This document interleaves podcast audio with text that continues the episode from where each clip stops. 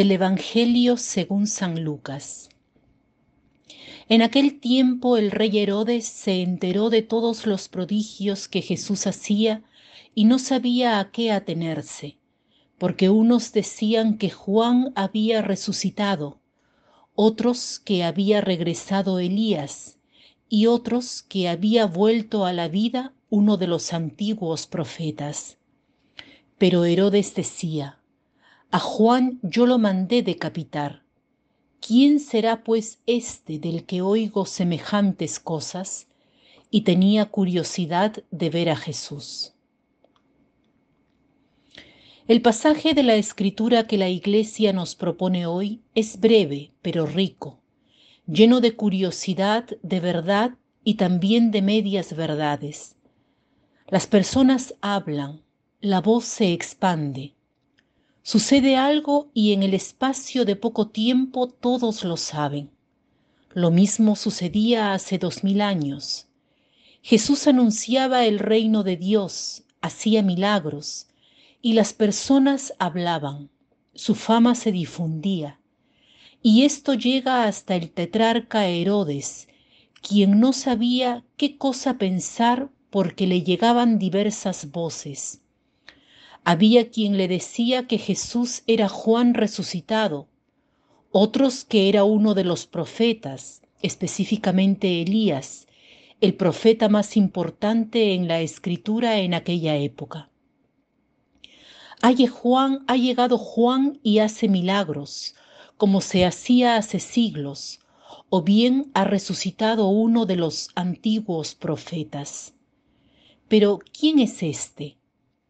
Si hace estos milagros, la mano de Dios debe estar sobre él.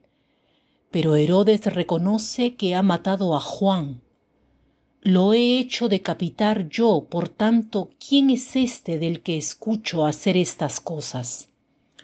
Y a partir de esta curiosidad, de esta duda, busca ver a Jesús. ¿Qué nos dice a nosotros este pasaje? La curiosidad está dentro de cada uno de nosotros. Queremos conocer a Jesús, queremos saber quién es, queremos lo que otros nos transmiten sobre Él, por ejemplo, la narración sobre alguna experiencia de oración. Quiero conocer al Jesús que esa persona conoce, a ese Jesús que de alguna manera habita en esa persona, que se revela a esa persona. Esas voces que decían que podría ser Juan, Elías, ¿cómo hacer que esa curiosidad se transforme en un elemento que pueda aumentar mi fe o bien mi intimidad con el Señor? Hay una cita de San Agustín en las confesiones que dice, no busquen la felicidad en la región de la muerte. ¿Cómo ser felices donde no hay vida?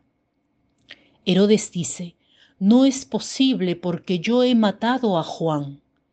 Está buscando en la muerte su respuesta.